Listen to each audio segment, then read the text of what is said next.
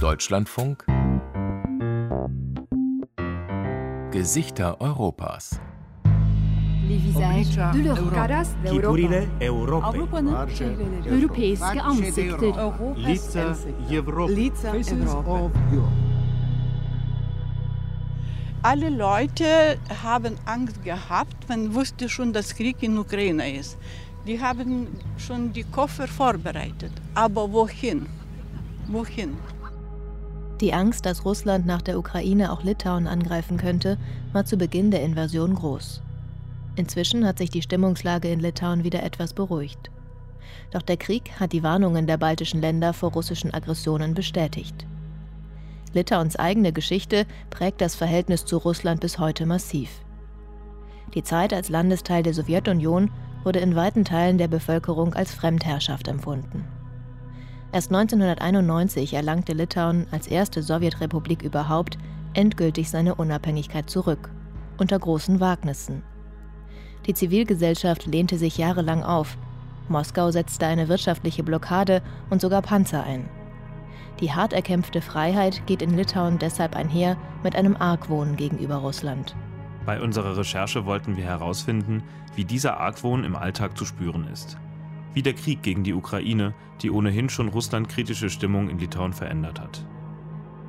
Bedrohung vor der Haustür. Litauens Argwohn gegenüber Russland. Eine Sendung von Katharina Peetz und David Ehl.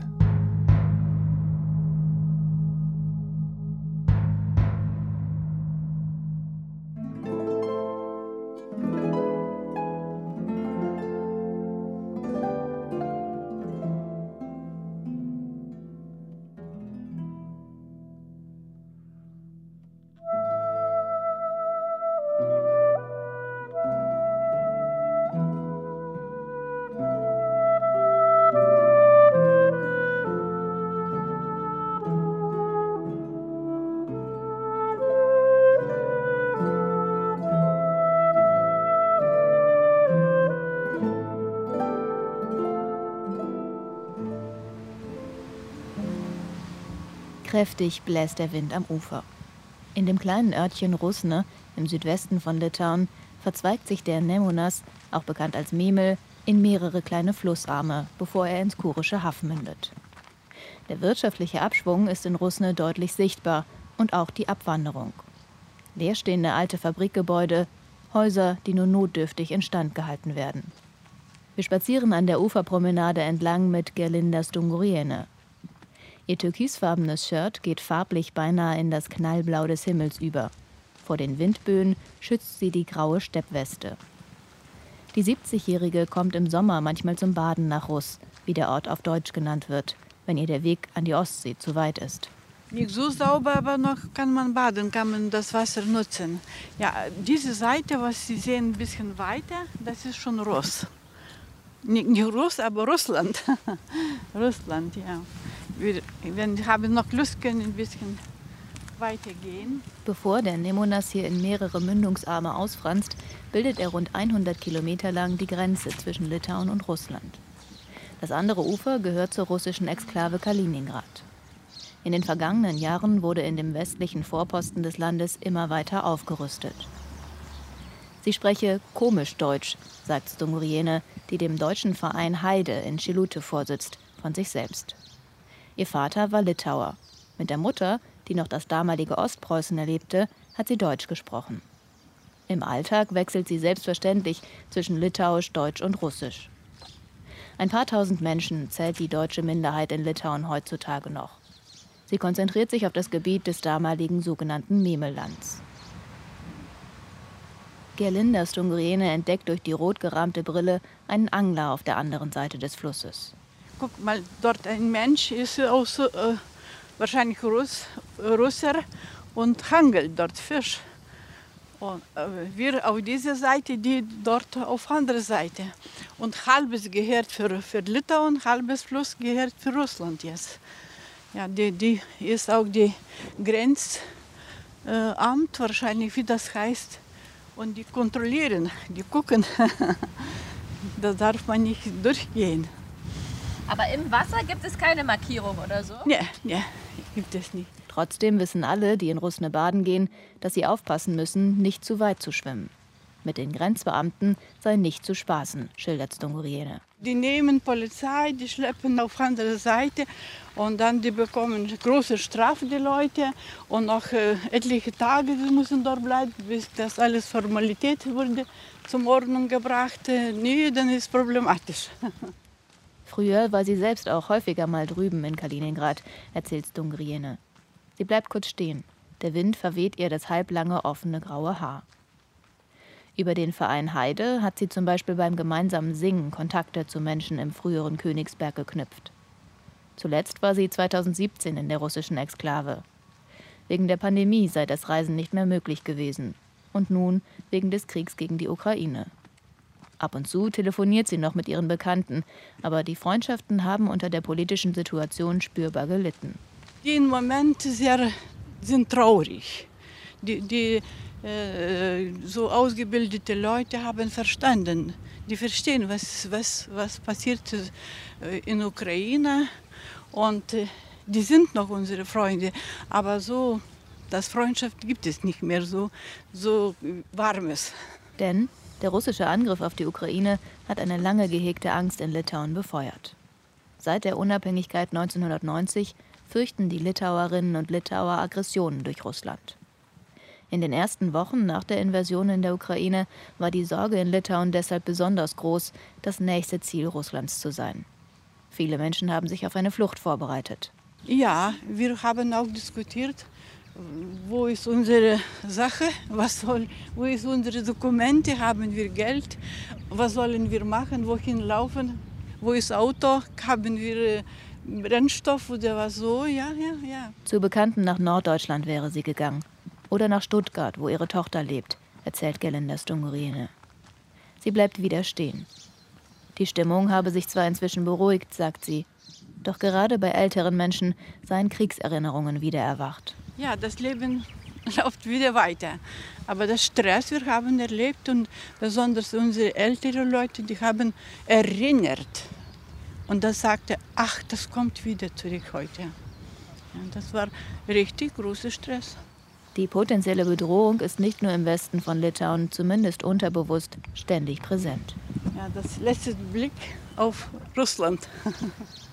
das fremdgewordene Kaliningrad nur ein paar Schwimmzüge entfernt. Gelinda Stunguriene hat sich damit arrangiert.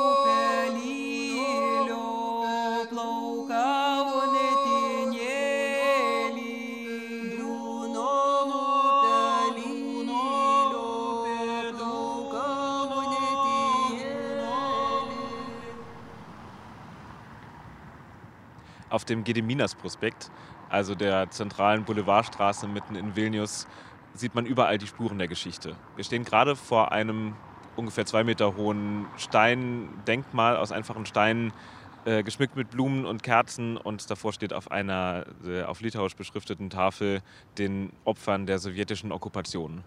Und direkt daneben ist uns schon vorher aufgefallen, auf einem größeren Gebäude sind die Steine ringsum jeweils mit Namen behauen, äh, oft mit Todesdaten 1945, 1946.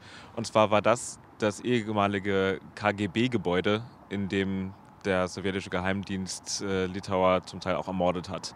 Und wenn man sich einmal dann ein bisschen weiter umdreht, kann man direkt auf einen großen Wolkenkratzer schauen, der auf dem anderen Flussufer der Neres steht, äh, auf dem ganz groß auf Englisch geschrieben steht, Putin, the Hague is waiting for you. Also Putin, Den Haag wartet auf dich. Viele Litauer sehen in Wladimir Putin einen Kriegsverbrecher, der vor den Internationalen Strafgerichtshof in Den Haag gestellt gehört.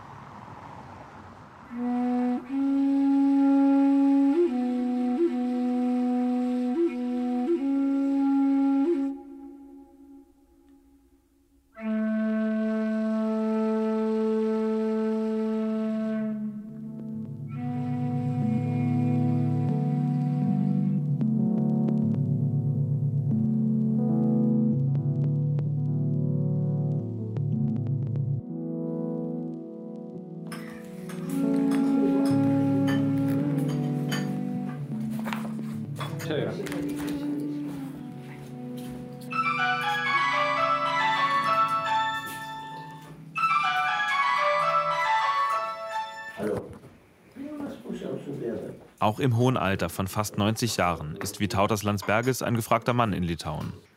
Regelmäßig äußert er sich öffentlich zum Zeitgeschehen. Neben seinem Enkel, dem derzeitigen Außenminister Gabrielius Landsbergis, ist der kleine Mann mit Brille und weißem Bart der wohl bekannteste Vertreter der namhaften litauischen Familie. Vytautas Landsbergis spielte 1990 als Übergangspräsident eine zentrale Rolle, als Litauen seine Unabhängigkeit von der Sowjetunion zurückerlangte. Heute bewohnt Landsbergis eine schlichte Erdgeschosswohnung in einem Wohnblock am Stadtrand von Vilnius, der Hauptstadt Litauens. Die schmale Wohnküche ist vollgestellt mit Gegenständen aus Landsbergis Leben. Ein schwarzer Flügel und die Gemälde des Jugendstilmalers und Komponisten Mikalojus Konstantinas Čiurlionis erinnern an seine Zeit als Musikwissenschaftler. Wir sitzen an einem niedrigen Tisch, der über und über bedeckt ist mit Zeitungen und Büchern. Früher musste man aufpassen, mit wem man sich worüber austauschte, erinnert sich Landsbergis an die Künstlerzirkel von damals. Uh, that level, that circles where I was, it was understanding that the situation will change. In den Kreisen, in denen ich verkehrte, war man der Auffassung, dass sich die Situation ändern würde. Besonders nach den Ereignissen in Ungarn, Polen und der Tschechoslowakei war überall zu spüren, dass die Menschen keine kommunistischen Diktaturen wollten. Im Sommer 1988 gründeten wir die litauische Reformbewegung Sajudis. Es war eine selbsternannte Graswurzelbewegung, offiziell zur Unterstützung Gorbatschows und seiner Reformen. Es ging uns aber ganz generell auch um das Thema Freiheit und um die nationale Freiheit Litauens. Including uh, the freedoms including national freedom of Lithuania. Landsbergis kommt im Gespräch immer wieder zurück auf den Hitler-Stalin-Pakt von 1939. In einem geheimen Zusatzprotokoll des Nichtangriffsvertrages verabredeten die beiden Diktatoren kurz vor Ausbruch des Zweiten Weltkriegs auch die Aufteilung des Baltikums. Moskau stationierte Soldaten im Baltikum und nutzte den Kriegsverlauf dafür, seine Macht dort auszubauen. Die Kapitulation Nazi-Deutschlands 1945 war für Litauen, Lettland und Estland gleichzeitig der Beginn der sowjetischen Fremdherrschaft. But it, later, in, after the Second World War, for us it was never finished war. Nach dem Zweiten Weltkrieg war der Krieg für uns nicht vorbei, denn Litauen leistete Widerstand. Litauen sah sich als Opfer des Krieges zwischen Deutschland und Russland, genau wie viele andere und hoffte, dass Gerechtigkeit und Freiheiten früher oder später wiederhergestellt würden. Nach den Kämpfen in Europa dauerte das noch viel länger als erhofft. It became much later, as people hoped, after the military actions in Europe. Erst im Laufe der 80er Jahre, als der wirtschaftliche Zerfall der Sowjetunion immer offensichtlicher wurde, witterten Menschen wie Landsbergis eine Chance für ein Ende der Fremdherrschaft. Sie trauten sich, verbotene litauische Volkslieder wieder lauter zu singen und schließlich auch auf die Straße zu gehen. Therefore, the singing revolution was a merge in der singenden Revolution vereinten sich unser Wille und die Chance, unsere Wünsche und Visionen für die Zukunft dieses Landes öffentlich auszudrücken. Für uns war immer Litauen unser Land, während die Kommunisten uns eintrichtern wollten, dass die Sowjetunion unser Land sei. In general, they tried to keep understanding that Soviet Union is our uh, homeland. Ähnlich lief es auch in Estland und Lettland. Am 23. August 1989, dem 50. Jahrestag des Hitler-Stalin-Pakts, setzten Freiheitsbewegungen der drei Länder ein gemeinsames Zeichen. But one of uh, moments in this story was 1989. Ein besonderer Moment dieser Geschichte war 1989, diese große Kundgebung von Vilnius bis Tallinn, die 600 Kilometer lange Menschenkette. Das allein konnte in der Welt nicht unbemerkt bleiben. It could not stay unnoticed in the world already. Der politische Druck führte zu den ersten freien Wahlen in Litauen seit mehr als 70 Jahren. Das neue Parlament verabschiedete gleich in seiner ersten Sitzung am 11. März 1990 ein Dekret über die Wiedererlangung der Unabhängigkeit Litauens, als erste Sowjetrepublik überhaupt. Gorbatschow erkannte diesen Schritt nicht an und übte wirtschaftlichen Druck aus. In der sogenannten Blockada schnitt Moskau Litauen zweieinhalb Monate lang größtenteils von der Versorgung mit Öl, Gas und Strom ab. Prieš 50 metų mes ir mūsų tėvai bei mūsų vaikai Vitautas Landsbergis blättert in seinem neuesten Buch. Darin sind mehrere seiner Redemanuskripte aus der Zeit als Übergangspräsident abgedruckt. Er liest einen Text aus der Zeit der Blockada vor, in dem er die Abgeordneten auf den Wiederaufbau des litauischen Staates einschwört. Die Blockade endete schließlich in Verhandlungen, doch im darauffolgenden Winter schien man im Kreml nur noch einen Ausweg zu sehen. As they realized that they cannot stop this als sie erkannten, dass sie die wachsende Unterstützung für die Anerkennung einer vollständigen Unabhängigkeit Litauens nicht stoppen konnten, setzten sie militärische Gewalt ein. Im Januar 1991 kam es zum Blutvergießen in Vilnius. Aus unserer Sicht war das eine Aggression gegen ein unabhängiges Land. It was an aggression against an independent country. 14 Menschen wurden getötet, bevor die sowjetischen Panzer abzogen. Die blutige Nacht erinnert Landsbergis auch an den Krieg, den Russland in der Ukraine entfesselt hat. Ein Land, das sich genau wie Litauen seit dem Zusammenbruch der Sowjetunion in Richtung Westen orientiert. Sie hatten dasselbe Ziel wie wir besonders nachdem Litauen unter Beweis gestellt hat, dass man die Sowjetunion verlassen kann. Obwohl wir nicht gerne davon sprachen, die Sowjetunion zu verlassen. Aus unserer Sicht sollten die Sowjets Litauen verlassen, nicht wir. Wir sind da, wo wir hingehören. Sie sind die Außenstehenden. Auf dem schwarzen Flügel am Fenster steht ein hölzerner Rahmen mit einem Foto, aufgenommen im letzten Jahr. Landsbergis stützt sich auf seinen Gehstock, während er die Hand von Volodymyr Zelensky schüttelt. Damals trat der ukrainische Präsident noch staatsmännisch im eleganten schwarzen Anzug auf, statt im olivgrünen Outfit des Oberbefehlshabers. Er denke gerade ständig an die Ukraine, sagt Vitautas Landsbergis. Der prominente Platz des Fotos auf Landsbergis Piano ist nur ein Beispiel für die sichtbare Solidarität in ganz Litauen.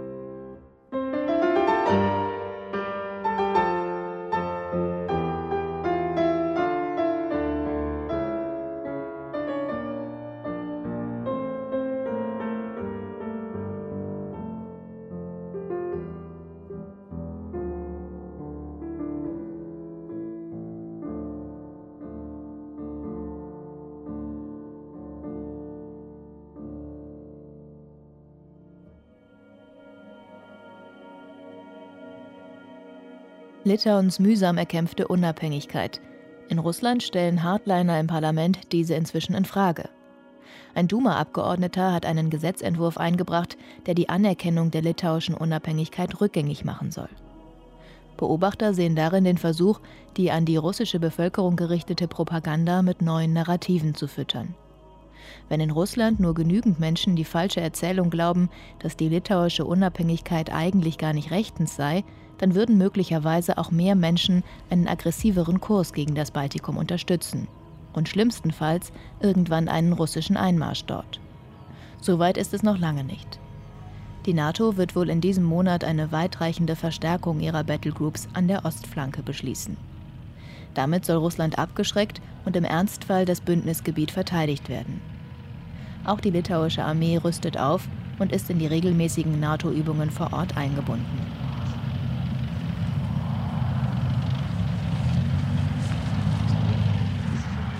Drei olivgrüne Leopard 2 Panzer rollen über eine weite sandige Fläche.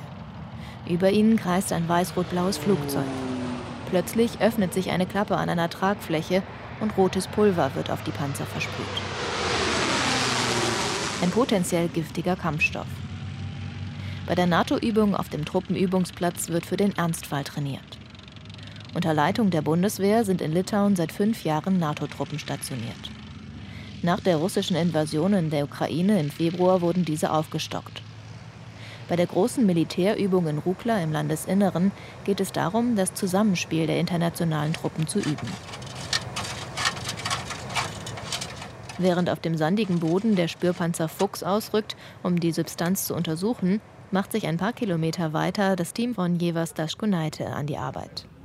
Die junge litauische Soldatin gehört zur sogenannten ABC-Abwehr. ABC steht für atomare, biologische und chemische Waffen. Kurze Zeit später steht Jever auf einer Wiese vor einem dunkelgrünen Zelt, in dem ein Teil der sogenannten Dekontamination erfolgt ist. Uh, Soldaten mit kontaminierter Kleidung kommen zu uns. Wir reinigen ihre Waffen, ihre Ausrüstung, ihre Kleidung. Sie gehen hier in das Zelt und duschen sich mit einem bestimmten Reinigungsmittel ab. Jever ist 19 Jahre alt. Erst seit rund einem halben Jahr leistet sie ihren Militärdienst. Das schwarze Haar hat sie unter der in Tarnfarben gemusterten Käppi nach hinten gebunden. Ihr rundes Gesicht ist leicht gerötet. Die Sonne brennt und bis eben hatte die junge Soldatin auch noch ihre spezielle schwere Schutzkleidung an. Während im Hintergrund ein paar Panzer zur Reinigungsstation fahren, zeigt uns Jeva ihre Ausrüstung. Die Atemmasken sind mit einem speziellen Filter ausgestattet, der für giftige Stoffe undurchlässig ist. Die Schutzkleidung ist in einem kleinen Beutel verpackt. No, we just have our costumes here packed. So we have special gloves and uh, jacket and uh, trousers. Handschuhe, Jacke und Hose sind mit Gummi beschichtet. Yes, it's actually good because it's uh, really soft and it's hot in there, but not uh, as hot as. In der Uniform zu schwitzen macht der 19-Jährigen nichts aus. Jeva will auch nach ihrem Grundwehrdienst in der Armee bleiben. I thought about it from a very young age. Uh, from when I was like 15 years old. Ich habe das schon vor, seit ich 15 bin. Ich empfinde eine sehr starke Verbundenheit mit meinem Land. Mein Großvater und mein Vater waren auch in der Armee. Und ich will einfach etwas Gutes tun für mein Land. I just want to do something good for my country. Sich für das Land einsetzen zu wollen. Das hören wir immer wieder von Litauerinnen und Litauern. Alles Militärische genießt in weiten Teilen der Gesellschaft hohes Ansehen. Eva will nach dem Grundwehrdienst an die Militärakademie. Vier Jahre dauert das Studium. Danach beginnt ihre Militärlaufbahn mit dem Rang als Subleutnant. Der russische Krieg gegen die Ukraine hat an ihren Plänen nichts geändert. Sie habe keine Angst, beteuert sie. Und ihre Familie? Wie sieht die das? Um, my family is really supportive of me and uh, every decision that I make. Meine Familie unterstützt mich und meine Entscheidungen. Die Armee war keine Überraschung für sie. Und auch in Anbetracht der Ereignisse in der Ukraine unterstützen sie mich weiterhin. Sie wissen, dass ich das hier tun will.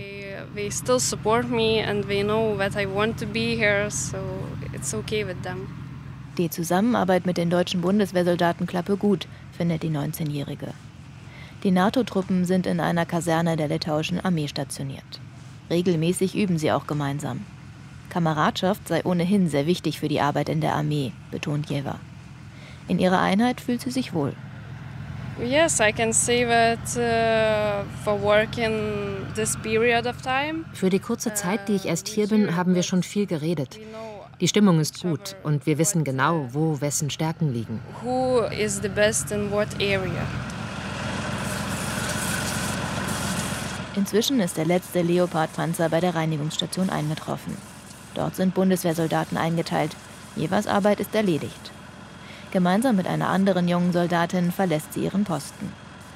In den nächsten Monaten wird die junge Frau noch häufiger trainieren, wie sie nach einem Giftangriff ihre Kameraden reinigt. Hoffentlich weiterhin nur zu Übungszwecken.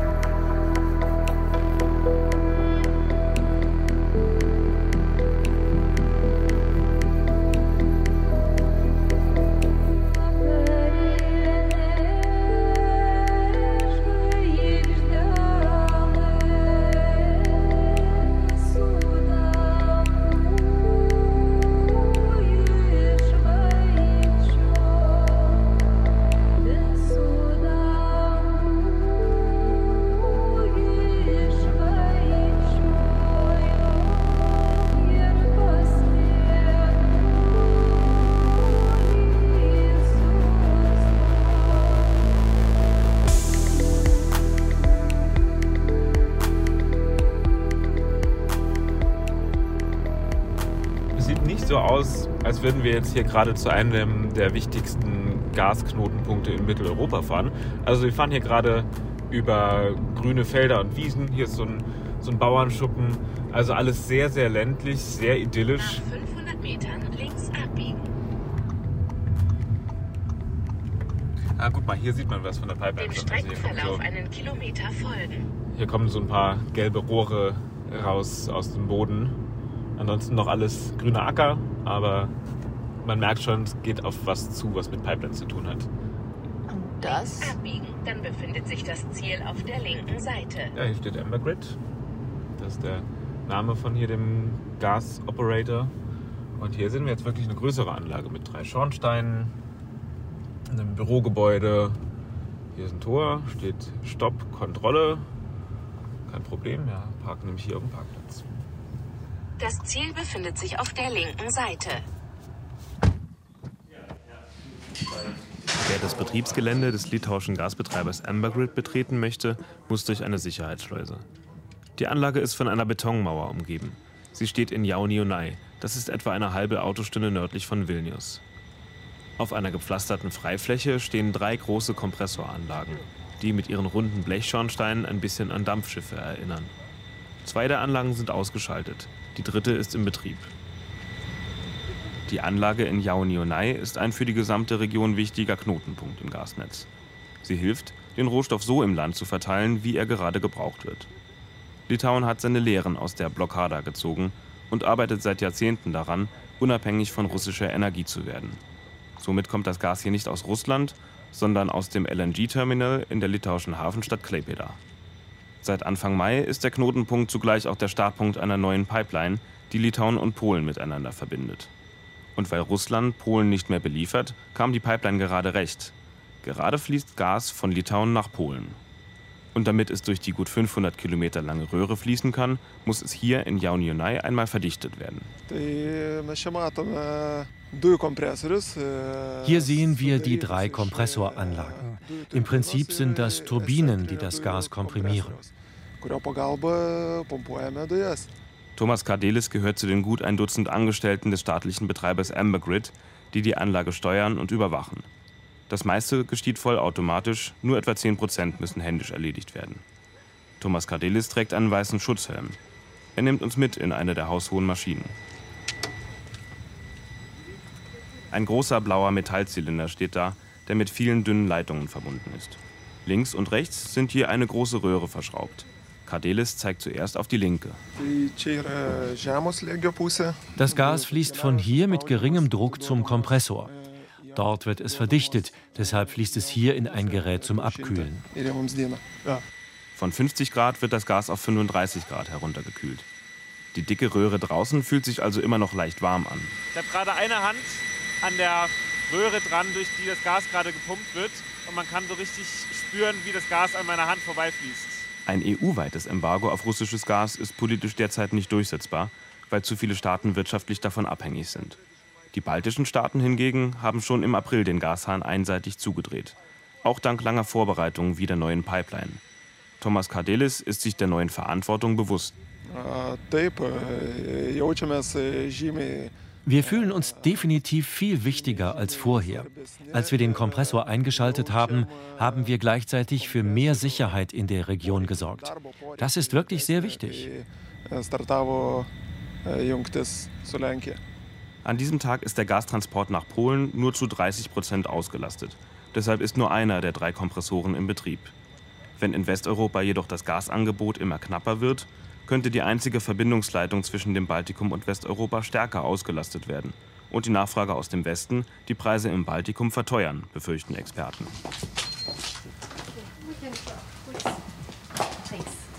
Justus Czerniauskas gibt sich zuversichtlich, dass der freie Markt das schon regeln werde.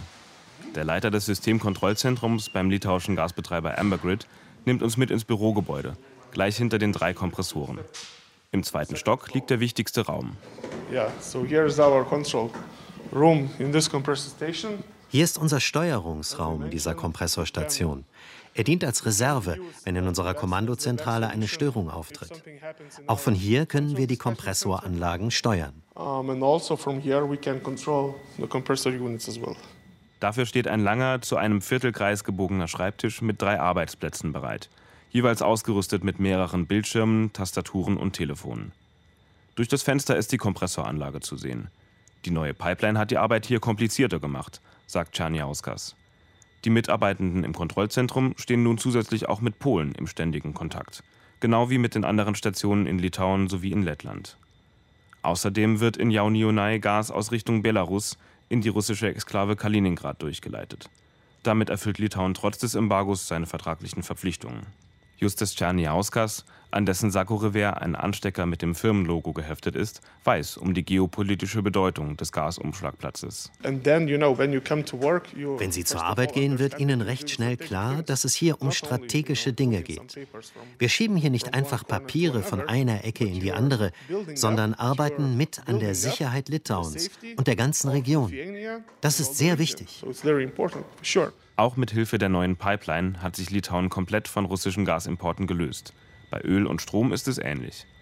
Doch strategische Unabhängigkeit bringt nur Energie, die im eigenen Land produziert wird. In Litauen heißt es erneuerbare Energien, die für die eigenen Klimaziele ohnehin gebraucht werden. Und dazu wird das Pipeline-Netz weiter benötigt. In den nächsten Jahren soll dem Erdgas nach und nach klimaneutrales Biomethan beigemischt werden. Nur russisches Gas. Das soll in Jaunionai nie mehr fließen.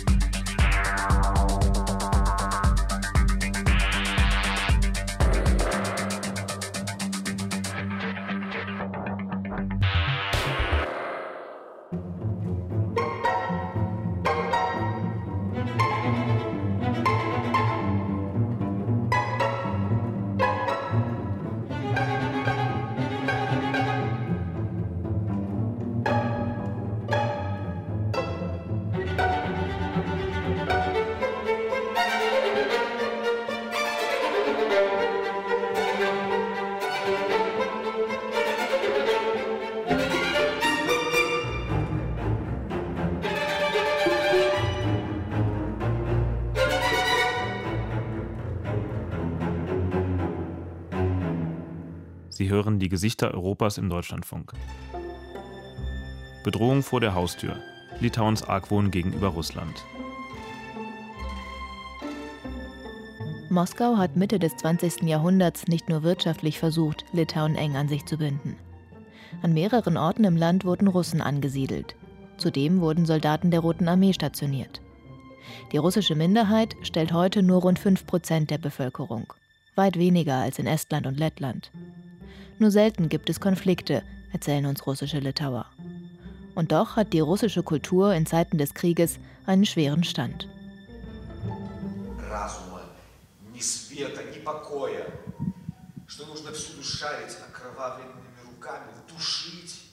и отбрасывать прочь то, что удалось схватить, как животное. Но я хочу остановиться, я не хочу так больше, я не хочу разрушать, я хочу быть человеком! Ты думаешь, ты способен на это? Без тебя, без твоего яда! Die Emotionen kochen hoch auf der Theaterbühne. Valentin Nowopolski als Jason und Jelena Orlova als Medea spielen das Ende der Beziehung der beiden Figuren aus der griechischen Mythologie. Wie im russischen Dramatheater in Vilnius üblich, auf Russisch.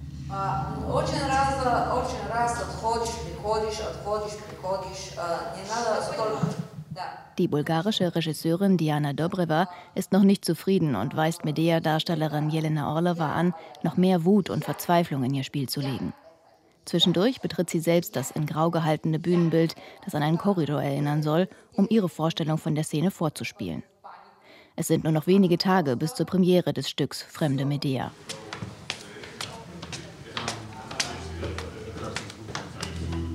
Okay, so I'll, I'll take you there and then I'll go take a key. Follow me, please, this way. Trotzdem nimmt sich Hauptdarsteller Valentin Nowopolski in der Mittagspause Zeit, um mit uns zu sprechen. Er trägt noch sein Bühnenoutfit, schwarzes Hemd und Sakko. Wir laufen die knarzenden Holztreppen hoch, über dicke, dunkelrote Teppichböden auf der Suche nach einem geeigneten Raum.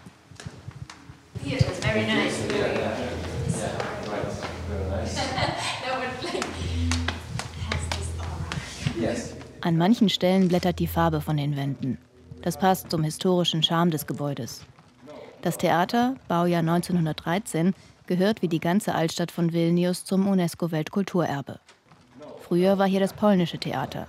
1986, also zu Sowjetzeiten, zog das russische Theater ein.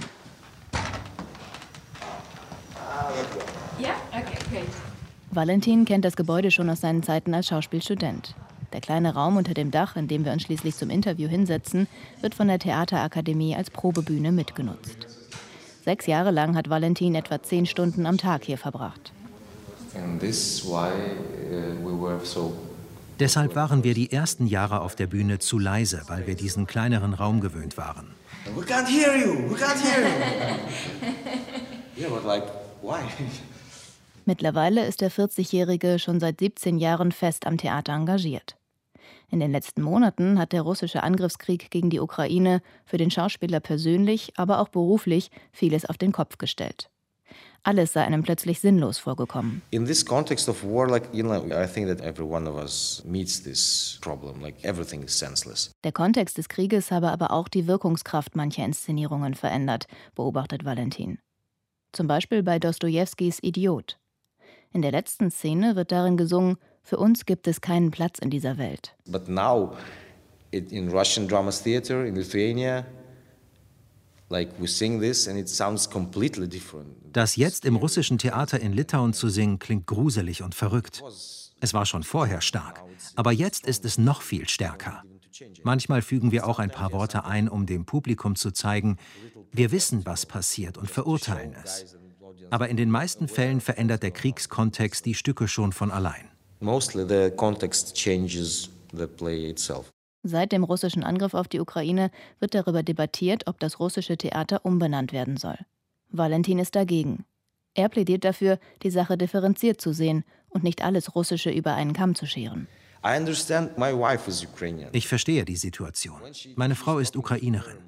Wenn sie ihre Mutter anruft, hören wir die Bomben im Hintergrund. Ich verstehe den Schmerz sehr gut. Aber ich selbst bin kein Mörder.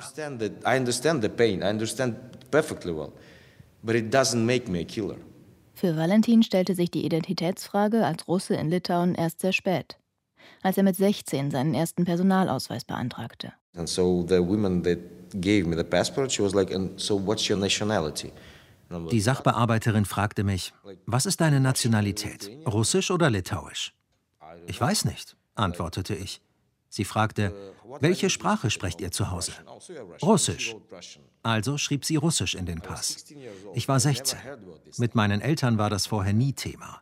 Es gab einfach gute Menschen und schlechte Menschen. Fertig. Jetzt ist alles viel komplizierter. That's it. Period. And now things are completely different. Davon bleibt die Kultur nicht unberührt.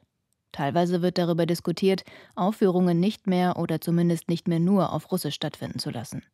Einige Menschen in Litauen würden das Theater wohl am liebsten schließen, sagt Valentin. Er findet, Kultur müsse bewahrt werden. Culture, Wenn man Kultur cancelt, was bleibt dann noch? Waffen, Autos, Supermärkte? Das war's. Naja, dann wäre ich froh, dass ich nicht mehr so lange lebe. Ah, okay. So if it's your way, then I'm glad that it's not so many years for me left. Die Tür zum Probenraum öffnet sich. Eine Frau steckt den Kopf herein. Sie muss gleich in den Raum. Valentin erklärt ihr, dass wir noch einen Moment brauchen. 12 years ago. I'm sorry. Значить, tai aš turiu išėti kažkur kitur tada tiesiog. O tai aš nežinau, kiek čia trūksim mes. Sie sprechen auf Litauisch. Für Valentin kein Problem. Für manche andere Schauspieler am Theater könnte es aber eins werden, falls Russisch nicht mehr Bühnensprache sein sollte. When they uh, you see such an actor or an actress like she's like 50 or 55 years old and wenn ein Schauspieler oder eine Schauspielerin, vielleicht 50 oder 55 Jahre alt, dann fragt, was soll ich dann machen? Da kann man sich schon fragen, du lebst seit 30 Jahren hier. Wieso sprichst du immer noch kein Litauisch? Der Raum für russische Kultur und russisches Leben in Litauen sei nicht erst seit dem Angriff auf die Ukraine geschrumpft, beobachtet der Schauspieler.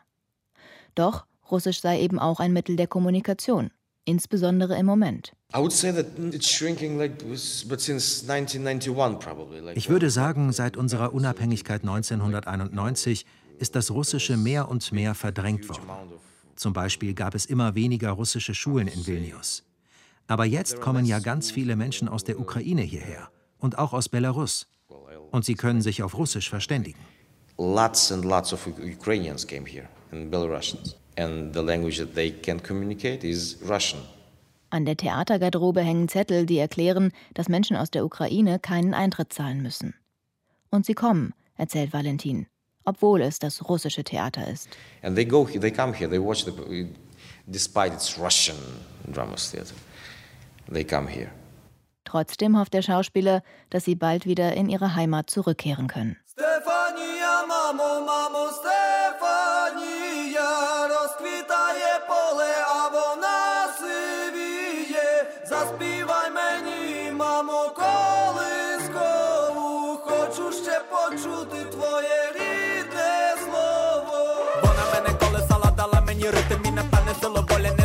мене, бо дала вона напевне знала, може більше і від Соломона. Ломаними дорогами прийду, я завжди до тебе, вона не розбудить, не будить. Мене в сильній бурі, забере бабулі, звідулі, ніби вони кулі, дуже добре знала мене, не була обманута, як було дуже втомлена, гойдала мене так.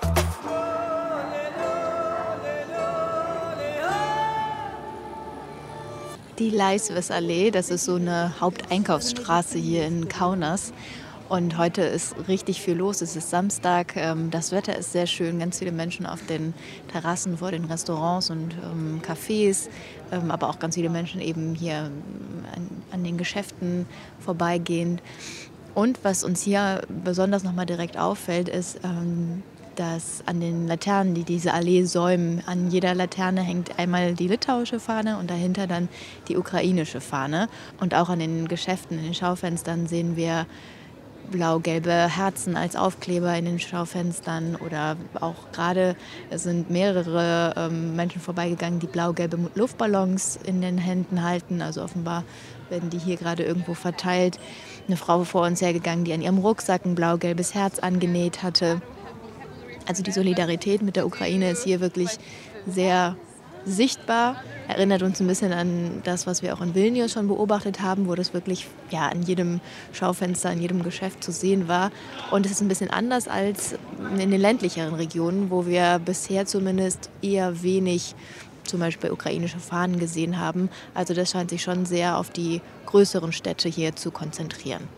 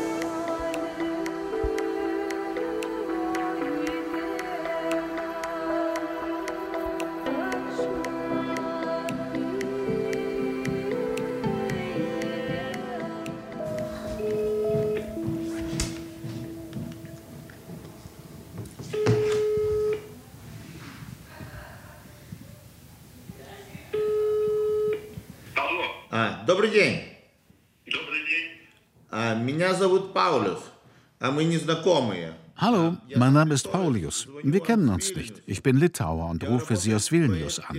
Ich arbeite bei der Organisation Call Russia. Paulius Denuta sitzt an einem weißen Konferenztisch in Vilnius. Vor ihm liegt sein graublaues iPhone. Die Telefonnummer, die er gerade angerufen hat, hat ein Zufallsgenerator für ihn ermittelt.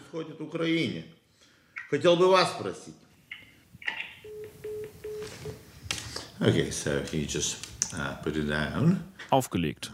Das passiert häufiger, sagt der 45-jährige Unternehmer. Paulius Senuta besitzt eine Werbeagentur im hippen Start-up-Campus in der Nähe der Altstadt von Vilnius. Solche Telefonate führt er, seit Russland seinen Angriffskrieg in der Ukraine begonnen hat. Genauer, seitdem der Kreml kritische Medien, die von Krieg sprechen, immer stärker schikaniert und zensiert. Senuta ist einer von vielen Litauerinnen und Litauern, die sich seitdem engagieren. Everyone felt Alle spürten, wie nah das an uns dran ist. Das ist so wichtig. Nicht nur ich mache etwas. Ich kenne ernsthaft keine einzige Person, die sich bei diesem Thema nicht irgendwie einbringt. Keinen einzigen. Also ja, meine Frau ist halb Russin. Ich habe in Russland schon Geschäfte gemacht und so weiter. Aber ich habe nicht das Gefühl, dass diese persönlichen Faktoren den Ausschlag gegeben haben, sich zu engagieren. Jeder macht etwas, auch ich, obwohl ich es anfangs für eine schlechte Idee hielt. Anfang März hat Paulus Senuta mit ein paar Mitstreitern in nur wenigen Tagen die Initiative Call Russia aus dem Boden gestampft. Die Idee ist schnell erklärt. Die russisch sprechende Community im Ausland soll in Russland anrufen und mit den Menschen dort über den Krieg in der Ukraine reden. Der Zähler auf der Webseite der Initiative gibt an, dass inzwischen fast 150.000 Telefonate geführt worden seien, von 44.000 Freiwilligen aus 135 Ländern. Paulis Senuta selbst hat irgendwann aufgehört, Strichliste zu führen. Inzwischen, sagt er, dürfte er bei rund 400 Anrufen sein.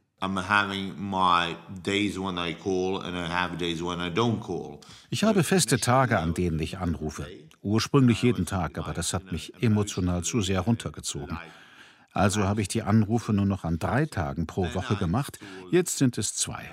Ich lege zwei Tage fest, an denen ich mich hinsetze und für ein paar Stunden telefoniere.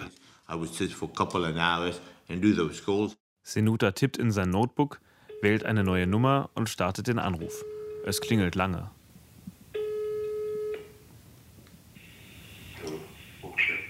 А, добрый день. А, добрый день. А, из... Извините, что беспокою. Сколько у вас часов? Вы, спи... Вы спали, извините, я вас а, по... а, поднял? It feels like this guy was sleeping. Senuta glaubt, er hat den Mann am anderen Ende der Leitung aufgeweckt. Russland hat elf Zeitzonen. Im fernen Osten ist es Nacht, wenn in Europa Tag ist. Die 40 Millionen Telefonnummern in der Datenbank von Call Russia stammen aus öffentlichen Quellen. Eigentlich spuckt der Zufallsgenerator nur Nummern aus Zeitzonen aus, in denen die Menschen gerade wach sein müssten, erklärt Senuta. Ungerührt lässt er sich vom Zufallsgenerator eine neue Nummer aussuchen, tippt sie in sein Handy ein und ruft an. Алло. А, добрый день. А, меня зовут Паулюс. Diesmal scheint Paulius Senuta mehr Glück zu haben. Er stellt sich wieder vor und fragt, ich würde Sie gern fragen, was Sie wissen und was Sie darüber denken, was in der Ukraine passiert. Was wissen Sie über die Ereignisse in der Ukraine? Можно вас спросить, что вы знаете про то, что происходит в Украине? Paulius Senuta versucht sein Gegenüber etwas zum Reden zu bringen und eine vertrauensvolle Gesprächsatmosphäre zu schaffen. Erst allmählich tastet er sich zu den Schlagwörtern des Kriegs vor. Donbass, Krim, Mariupol. Paulius sitzt hochkonzentriert vor seinem Handy, die Arme eng am Körper angelegt, die Hände unter der Tischplatte. Allmählich wird er deutlicher in seinen Formulierungen. снесли... Я знаю, как подносится история Мариуполя, что они сами украинцы. So wird die Geschichte über Mariupol erzählt, dass die Ukrainer selbst die Stadt zerstören. Das ist unwahr. Что неправда. Über 50 Minuten dauert das Gespräch. Am Ende tauschen beide noch einmal ihre Vornamen aus. Paulius bedankt sich, dann verabschieden sich er und der Mann in Russland voneinander. Paulius Senuta ist sichtlich erschöpft. Er muss erst einmal aufstehen, holt sich ein Glas Leitungswasser und resümiert. No, now I feel fulfilled. I had a good conversation. Das hat mich jetzt erfüllt. Ich hatte eine gute Unterhaltung. Und ich denke, ich habe bei jemandem etwas angestoßen, wobei man darüber streiten kann, was das eigentlich heißt. Er hat im Verlauf der letzten Stunde seine Meinung geändert. Wobei ich eher denke, dass er nett sein wollte und nicht wirklich dauerhaft seine Meinung geändert hat. Solche Anrufe seien am effektivsten von Exilrussen, die gerade erst selbst ausgewandert seien. Sie sprechen ohne Akzent und ihnen werde abgenommen, dass sie über die Zustände in Russland Bescheid wissen. Doch auch ein Litauer habe da immer noch einen Vorteil gegenüber einem russisch sprechenden Deutschen zum Beispiel. Ich denke, wir verstehen Russen sehr viel besser. Es tut mir leid, aber ich glaube, die meisten Leute weiter weg vom früheren Sowjetblock verstehen Russen und Russland überhaupt nicht. Entschuldigung, das klingt arrogant, aber ich habe Gründe, das zu glauben. Manchmal redet man jedoch auch komplett aneinander vorbei. Erst kürzlich habe er mit einem älteren Mann telefoniert, der vehement argumentierte, dass ein einzelnes Menschenleben wertlos sei, sagt Senuta. An solchen Tagen seien die Anrufe nach Russland vor allem frustrierend. If you compare to, you know, uh, watching uh, another season of Stranger Things on, on Netflix, yes. Wenn man zum Vergleich stattdessen die neue Staffel der Serie Stranger Things auf Netflix guckt, dann ist es natürlich viel schwieriger, klar. Vergleiche ich es mit der Lage der Kämpfer im Asowstal-Werk, dann ist es nichts. So denke ich darüber. Es ist keine so große Sache. Trotzdem steigt der Anrufzähler auf der Webseite nur noch langsam. Der Krieg wird allmählich zum Normalzustand und das Engagement lässt auch in Litauen allmählich nach. Angefangen hat Paulius Senuta mit dem Ziel, auf die Stimmung in Russland einzuwirken. Inzwischen geht es dem Litauer mit seiner Kampagne auch darum, mit den Menschen in Russland im Gespräch zu bleiben.